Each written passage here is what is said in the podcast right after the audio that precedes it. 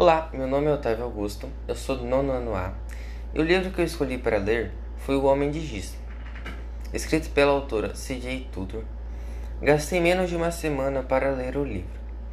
O livro tem várias peculiaridades e aos poucos vamos descobrindo, e com isso ficamos com medo de confiar no narrador, pelo fato de ficarmos com um dúvida se realmente foi daquele jeito que aconteceu.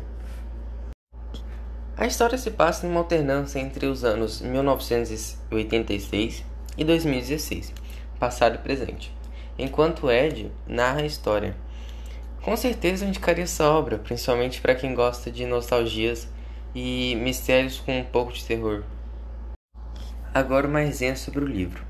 Em 1986, Ed e seus amigos passavam a maior parte dos dias andando de bicicleta pela vizinhança em busca de aventuras. Os desenhos de giz são código secreto, homenzinhos rabiscados no asfalto, mensagens que só eles entendem.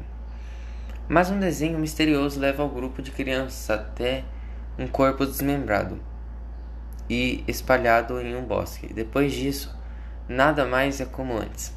Em 2016, Ed se esforça para superar o passado, até que um dia ele e os amigos da infância recebem um mesmo aviso o desenho de um homem, um homem de giz enforcado.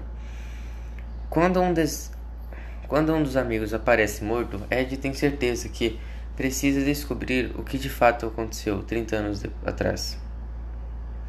Então a história conta de um grupo de crianças que andava de bicicleta que encontraram um corpo desmembrado e apenas 30 anos depois foram descobrir o que realmente havia acontecido.